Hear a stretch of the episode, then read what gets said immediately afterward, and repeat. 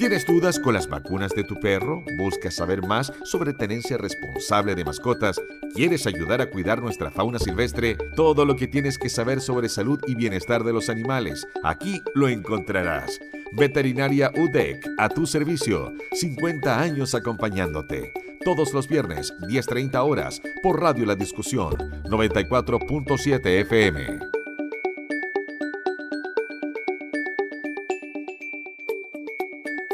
Y hoy está con nosotros el doctor Dani Fuentes, académico de la Facultad de Ciencias Veterinarias de la Universidad de Concepción. ¿Cómo estás, Dani? Bienvenido.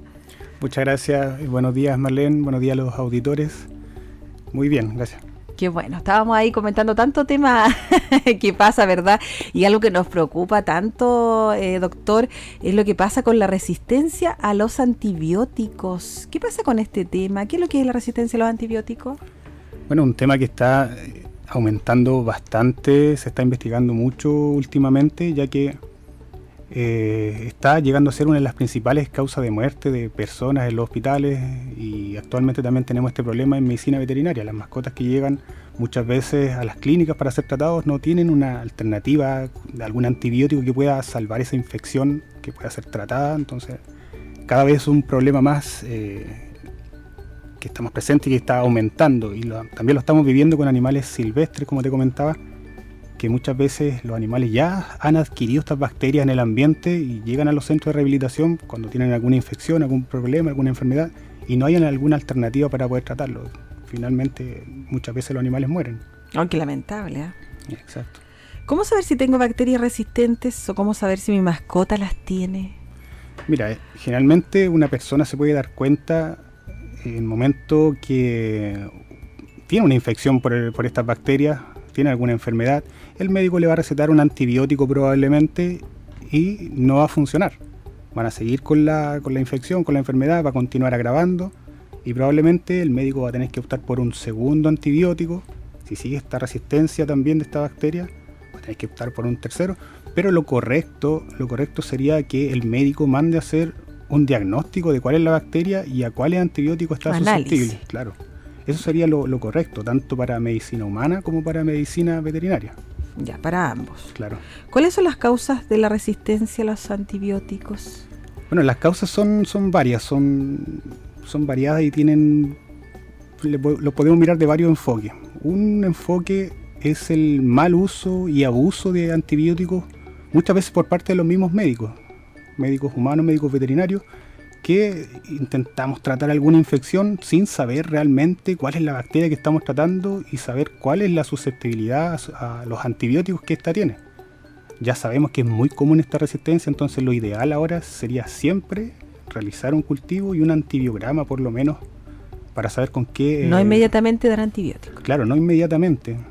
Eso es una medida que se intenta evitar ahora, ahora que tenemos este problema, al máximo, pero esa es una de las causas hasta ahora. Otra causa eh, viene por parte también de los usuarios del antibiótico. Por ejemplo, a mí como persona me recomiendan eh, tomar cierto antibiótico por, qué sé yo, 7 días o 14 días, pero yo veo que, no sé, al segundo o tercer día ya me, me siento mejor y dejo de tomar los antibióticos. Entonces eso está mal también, porque las bacterias que aún están vivas probablemente van a adquirir alguna resistencia y nuevamente va a volver la infección y ahora resistente a ese antibiótico, no va a servir. Eso quiere decir que cuando se toma antibióticos, por eso el doctor dice a, la hora exacta, sin interrumpir el tratamiento. Exacto, y lo mismo también con las mascotas, cuando dice no, tiene que ser por siete días, aunque ya veamos que nuestro perro, nuestro gato está, ¿Está bien. Está bien, no, tenemos que cumplir el tratamiento completo. Porque si no se cumple... Podemos generar aún más resistencia. Ah, y esta infección puede volver después y ahora resistente a ese antibiótico. Ah, perfecto, entonces ya. ¿Existe una clasificación o una identificación de cuáles son las bacterias resistentes a los antibióticos? Sí, sí. Bueno, las bacterias tienen sus propias clasificaciones, pero en términos de resistencia, una bacteria se le llama resistente cuando ya es resistente a algún antibiótico. Por ejemplo, tengo una infección por una Klebsiella, tengo un, absceso, por ejemplo, o una infección eh, pulmonar por una Klebsiella pneumoniae. Y esta Klebsiella está resistente por poner un ejemplo, a, no sé, tetraciclina. Entonces es una bacteria resistente a tetraciclina. Cuando una bacteria es resistente a más de tres clases de antibióticos, se le llama una bacteria multiresistente. Entonces, por ejemplo, está resistente a las tetraciclinas, a los beta-lactámicos y a los aminoglucósidos, por poner ejemplo. Eso sería una multiresistencia. Luego viene una bacteria extremadamente resistente cuando ya está resistente a todos los antibióticos excepto uno o dos, una o dos clases. Ahí ya estas bacterias son muy complicadas de tratar, son generalmente las que están causando la mayor cantidad de muertes en hospitales, por ejemplo, en la UTI o en, recién nacido, en, personas que son de tercera edad.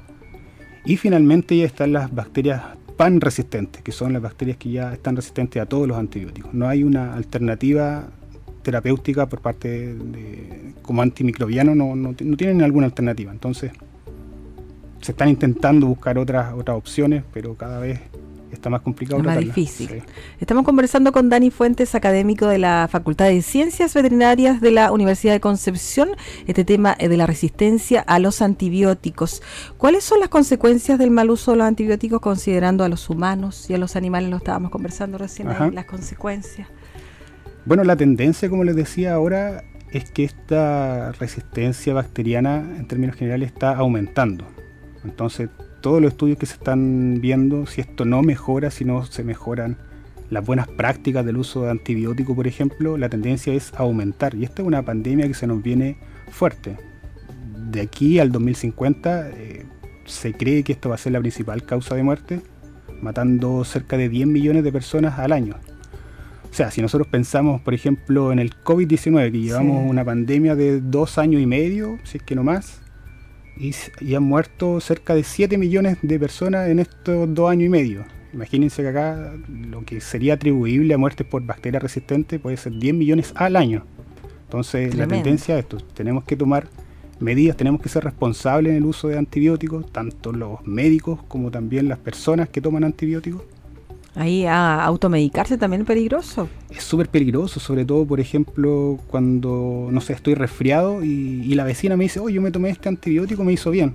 Eso es lo peor que se puede hacer, pues no sabemos qué estamos tratando y muchas veces los resfríos, por ejemplo, son por un virus y tomamos un antibiótico y no, no que nos mata todo lo bueno que tenemos también para protegernos. Exacto, exacto. Nosotros estamos compuestos por una microbiota saludable. En general, la mayoría de las bacterias son, son benéficas para nosotros son un grupo pequeño las que son patogénicas. Y cuando nosotros tomamos un antibiótico, probablemente vamos a matar todas estas bacterias que tenemos buenas también nosotros y son nuestra defensa contra otras bacterias patógenas. Entonces, hay que tener mucho cuidado con eso también. Sí, también así como lo hacemos los humanos, también a nuestros animalitos, pues a nuestras mascotas, porque como dices tú ahí de repente lo vemos que le pasa algo y, y no nos hacemos asesorar por un veterinario. Exacto, y de hecho, hay casos que muchas personas le dan antibióticos de uso humano a, los animales y eso ya es totalmente eh, está totalmente errado, no, se debería hacer. Es verdad, claro, que hay unos que se pueden para ambos, son para veterinario y eh, humano. pero ¿cómo saberlo? Yo creo que la mayoría de las personas no lo sabe. No, ahí hay un tema todo de dosificación y hay, de hecho algunos antibióticos que están prohibidos en ciertos animales, podemos causar, agravar mucho más el problema. Entonces tiene que estar siempre eh, respaldado por un veterinario que pueda estar revisando esto. Claro que sí, hay la responsabilidad. Eh, ¿Cuáles son los patógenos multiresistentes que son prioridad para los organismos internacionales de salud, como la OMS, por ejemplo? Bueno, acá hay una lista grande de patógenos que son prioritarios, pero y esto lo, han hecho las organizaciones, por ejemplo la OMS, como tú comentas, y entre otras, clasificando estas bacterias resistentes según la cantidad de muertes, por ejemplo, que producen eh, en todo el mundo, eh, la cantidad de... Mm, o, las que extienden más los periodos dentro de los hospitales, por ejemplo, ya que si están tratando con un antibiótico, luego tienen que poner otro, esto va alargando la, estadía en los hospitales, tanto de las personas como de los, de los animales. Genera gastos, las bacterias que generan más gastos también la han ido clasificando según esto, y aquí llegamos a una clasificación que son las críticas, por ejemplo, las consideradas bacterias críticas que son resistentes. Y aquí tenemos, por ejemplo, a Acinetobacter baumani, que es una de las principales bacterias que produce infecciones intrahospitalarias, por ejemplo, dentro de los hospitales y que son resistentes a los carbapenémicos. Los carbapenémicos son una de las últimas alternativas terapéuticas cuando tenemos bacterias resistentes. Medicamentos caros, medicamentos que son muchas veces perjudiciales para, en otro sentido para la salud del, humano o de las personas. Y estas bacterias están clasificadas ya como de prioridad crítica. Tenemos también a Pseudomonas aeruginosa, que también es una bacteria que produce muchas infecciones intrahospitalares, resistente a carbapenémicos también. Y también tenemos dentro de estas críticas, las que más matan personas, más matan animales alrededor de todo el mundo, a los enterobacterales, que aquí tenemos algunas conocidas como Escherichia coli, Klebsiella, también resistente a los carbapenémicos y resistente a las cefalosporinas de tercera generación, que son estos los antibióticos que se utilizan principalmente en la UTI, por ejemplo, en la UCI, cuando está un paciente ahí. Y justamente aquí donde también las personas se pueden contagiar de estas bacterias. Muchas veces puedo entrar a una UTI por otra causa y contagiarme dentro del hospital con alguna de estas bacterias multiresistentes y esta infección secundaria puede terminar matándome. Ahí a, tener cuidado entonces, esas bacterias que dicen cuando una persona a veces está hospitalizada y dice, no, le, se le pegó una bacteria dentro del hospital. Eso mismo, exacto, son las infecciones nosocomiales. Y ojo que estas bacterias, por ejemplo, que están en los hospitales con, no sé, estas infecciones intrahospitalares, no sé, el paciente puede volver a casa, tenemos contacto muy estrecho con nuestras mascotas, podemos pasarle esta misma bacteria a nuestras mascotas. Claro, y estas mascotas, no sé, puede salir al parque y estar con otro, con otro perro, por ejemplo, incluso contaminar el ambiente. Entonces animales silvestres también se pueden contagiar con esta misma bacteria. hoy en día estamos investigando que son los mismos clones de bacterias que están en los hospitales que están circulando ahora en el ambiente. ¿Por qué? Porque está avanzando esta cadena de, diseminación de bacterias ya hacia lugares que no deberían estar. Ya se han encontrado estas bacterias, por ejemplo, en la Antártica, en varias islas, por ejemplo, que no tienen presencia humana, pero probablemente animales silvestres o aves migratorias podrían estar llevando estas bacterias también a esos lugares más eh, alejados. Entonces, súper... Eh, preocupante, alarmante también, doctor, esta situación, porque esto que nos comenta de, de que si usted tiene una bacteria y la puede llevar a diferentes lugares, eso yo creo que no nos percatamos de eso. Claro, eh, eh, en la vida común y corriente no, no, pues no nos damos cuenta tampoco. No nos damos cuenta, generalmente son las personas que están eh, más inmunocomprometidas que pueden generar una enfermedad debido a estas bacterias. Yo, por ejemplo, puedo estar cargando una bacteria resistente, pero si esta bacteria no es patogénica, no me va a causar nada, a menos que yo tenga algún comprometimiento de mi sistema inmune. Ahí sí podría actuar esta bacteria y generarme un problema. Entonces, generalmente las personas comúnmente no nos damos cuenta que cargamos estas bacterias resistentes. Pero si tenemos eh, eh, personas de riesgo, por ejemplo, tercera edad, recién nacidos, eh, personas que están debilitadas por un virus, por ejemplo, ahí perfectamente podría actuar una de estas bacterias y generar una infección gracias a estas bacterias multiresistentes con pocas alternativas de tratamiento. Claro que sí. Hoy, eh, complicado tema. Eh, la recomendación, doctor, siempre es hacer de asesorarnos tanto humanos como eh, animalitos, ¿verdad? De poder eh, estar con un doctor, un veterinario ya sea, o un doctor, ¿verdad? De, cabecera que tenga la persona que lo pueda ayudar, asistir, eh, no automedicarnos, que es lo ideal, no decirnos como este, asesorarnos como el que, que típico es, o, la o, típico investigamos en Google, pues ahí, ¿verdad? ¿Qué nos puede servir para esto? ¿Qué nos servirá? ¿Qué, ¿Qué, nos puede ayudar? Es un error, lamentablemente, porque como dice usted, de repente tomamos antibióticos sin necesidad. Exactamente. Y eso es, ahí donde se producen más los problemas de resistencia. Aquí las bacterias comienzan a mutar, se forma esta resistencia, comienzan a diseminarse y se nos viene esta, esta cascada de eventos debido a estas bacterias. Doctor, lo voy a llevar a un tema eh, que, bueno, ha estado en estos días, ayer, eh, antes de ayer, lo que pasó con esta niña en Santiago, que eh, la atacaron unos perros Rottweiler. a la tenencia responsable, usted como doctor, Em, de que no bueno, la mayoría de las casas quizás hay mascotas, a la prevención, eh, por ahí también se escucha que cualquier mascota puede verse atacada o atacar a algún niño en la casa, eh, no precisamente porque sea de esta raza o esta raza quizás está más a la defensiva, ha sido criada también eh, para proteger lugares, para estar ahí a la defensiva. Em, ¿Qué consejo daría usted en, esa, en ese aspecto? Bueno, acá el principal consejo obviamente va a ser seamos responsables con nuestras mascotas. Aquí el tema de responsabilidad es primordial. Si nosotros vamos a tener una mascota, un perro, un gato, el animal que sea, tenemos que ser responsables y estar dispuestos a, que ellos se encuentren en las mejores condiciones. muchas veces animales que son eh, considerados de, no sé, como guardianes, por ejemplo, del hogar, tienden a ser más peligrosos porque, no sé, los tienen amarrados, los tienen en lugares eh, muy reducidos para que lo suelten en la noche. Están estresados. Claro, está súper estresado. Entonces tenemos que pensar también que los animales no están en las mejores condiciones cuando los tenemos acostumbrados a eso. Probablemente adquieren un comportamiento más agresivo y tenemos que ser nosotros responsables. Si tenemos un perro con características más agresivas, tenemos que tomar todos los resguardos para que no vaya a salir a la calle, por ejemplo. Que lo que pasó es algo parecido, ¿cierto? Claro que sí, atacaron a una niña, claro, bueno, está grave la niña. Entonces, eh, claro, el comportamiento agresivo, como dice usted, que lo, de repente ahí los crían amarrados, eh, sin cariño, entonces ahí eh, el llamado, como decíamos, a, la tenencia responsable, a dejarlos ahí en buenas condiciones. Ojalá no pase, no sucedan más estas situaciones lamentables. Eh, ojalá la niña se recupere pronto. Eh, y como le decía, también eh, lo comentábamos, no son tan solo perros que están encerrados, perros que andan en las calles también que se vuelven agresivos cuando atacan no solamente a otros animales, también a personas. Entonces, ahí es un tema que es para largo. Sí, claro, un tema que llevamos muchos años acá en Chile de hecho, acá en Chile nosotros somos conocidos, no sé, al menos en Latinoamérica, como uno de los países que tiene más perros callejeros, por ejemplo, perros asilvestrados. Valparaíso.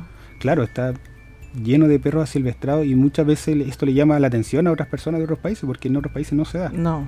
Pero acá nosotros no hemos sido responsables con nuestras mascotas, hemos muchas veces liberado, hablo en general, eh, yo sé que, por ejemplo, en los campos muchas veces los animales son liberados porque, no sé, se comen una gallina, los liberan y, quedan ahí asilvestrados totalmente, que sobrevivan. Salvaje. Salvaje. Y aquí es donde después comienzan los problemas de ataque al ganado, ataque a la fauna silvestre, que también es un, un grave problema que estamos teniendo ahora. Tenemos acá, por ejemplo, en Chillán, un problema tenemos una población muy reducida de huemules y probablemente perros asilvestrados también los están atacando. Entonces son uno de los riesgos más para esta especie silvestre. Uy, sí, qué lamentable esa situación, doctora. Y sí, uy, tema preocupante. Por eso, por eso le digo, tiene muchas ramas esta situación donde hay un problema también, eh, quizás de, gobierno. Tiene que haber un plan, de todas maneras, ahí para eh, protección de, de, nosotros también, pues nosotros mismos ahí ser atacado por un perro. Uy, como lo que pasó con esta niña. Bueno, doctor, le agradecemos por estar con nosotros y